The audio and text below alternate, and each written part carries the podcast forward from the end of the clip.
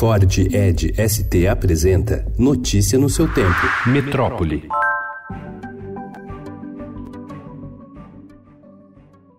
Um relatório de 194 páginas da Agência Nacional de Mineração, divulgado ontem, afirma que a Vale omitiu informações sobre a barragem de Brumadinho, na Grande Belo Horizonte, o que pode ter levado ao rompimento em 25 de janeiro. Até o momento, foram confirmadas 252 mortes na tragédia. Outras 18 pessoas continuam desaparecidas. O relatório aponta inconsistências do que foi oficialmente relatado à agência via sistema, o que os técnicos da própria Vale colocaram em documento de vistoria de campo e, posteriormente, no sistema da empresa.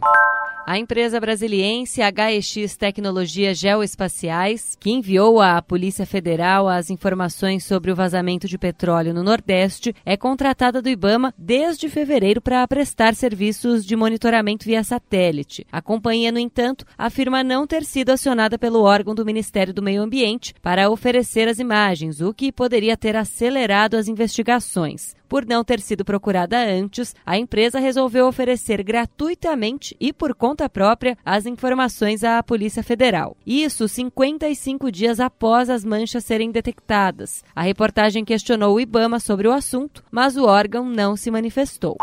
A Universidade Federal de São Paulo, Unifesp, aprovou a criação do curso de Geografia, a primeira graduação aberta no campus da Zona Leste da capital paulista. A partir do próximo ano, serão ofertadas 60 vagas e a nota do Exame Nacional do Ensino Médio, o Enem, será usada para o ingresso de alunos.